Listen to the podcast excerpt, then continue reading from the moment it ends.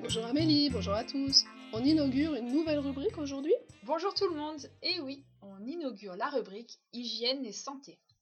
Un article de Slate nous y invite. Cet article s'intitule À l'aéroport, les virus les plus craignos ne sont pas dans les toilettes.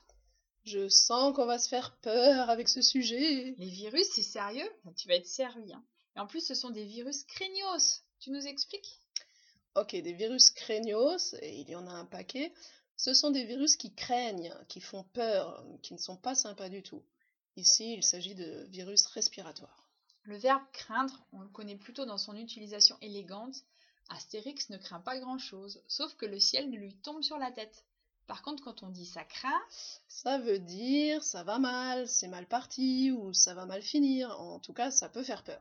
Alors, ça craint dans les aéroports? Il y a des virus pas sympas? Eh bien oui, on s'en doutait un peu, mais les virus ne sont pas là où on le pensait. Aux chiottes, aux gogues, aux toilettes en fait. Non, non. Non, en tout cas merci Amélie pour tout ce vocabulaire familier pour les toilettes. Effectivement, on pense plutôt aux toilettes comme quelque chose de sale, mais il y a plus d'aigle que les toilettes. Plus d'aigle Tu veux dire? Plus dégoûtant, plus dégueulasse que les toilettes?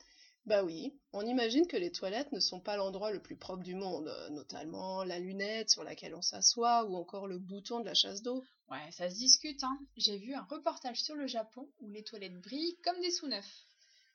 Tu n'as sans doute pas tort, car dans cet article, on apprend que les virus dangereux pour la santé ne sont pas du côté des toilettes, mais se trouvent dans les bacs en plastique où on dépose ses affaires quand on passe les contrôles à l'aéroport des bacs en plastique bien crado, car ils ne sont pas nettoyés assez régulièrement. Crado ou cradingue ou crade. Voilà un adjectif familier et c'est dérivé pour dire sale. Il faudrait décrasser plus souvent. Décrasser, c'est enlever la crasse, la couche de saleté. Mais enfin, les bacs en plastique, ce ne sont pas non plus des bennes à ordures, hein, ou bien? Mais, mais non, les affaires que j'y dépose à l'aéroport sont toujours nickel, impeccables, pas une tache de café, pas un brin de poussière. Mon téléphone, ma montre, ils sont nickel chrome. Ah oui, c'est comme chez moi, nickel chrome, quand tout brille, quand tout est impeccable.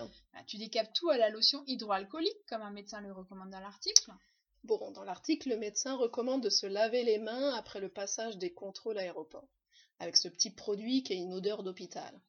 Mais tu m'as donné une idée là pour mieux faire le ménage chez moi. Alors vas-y, commence, et après tu pourras passer chez moi, s'il te plaît.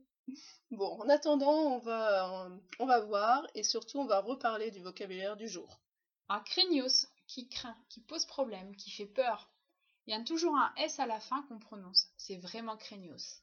Et le verbe qui va avec, ça craint. Ça va mal, ça pose problème. Les chiottes ou les gogues, deux mots très familiers pour les toilettes. Deg ou dégueu, c'est l'abréviation de dégoûtant, assez neutre, ou de dégueulasse, très familier. Crado ou cradingue ou crade sont des adjectifs familiers pour sale. Il y a aussi cracra, plus mignon. Décrasser, c'est enlever la crasse, une couche de saleté. C'est nickel ou nickel chrome, c'est propre, parfait, impeccable. Au fait, Magali, t'as désinfecté le micro là? Allez, à bientôt, portez-vous bien. Abonnez-vous et faites-nous entendre sur l'autrefrançais.fr.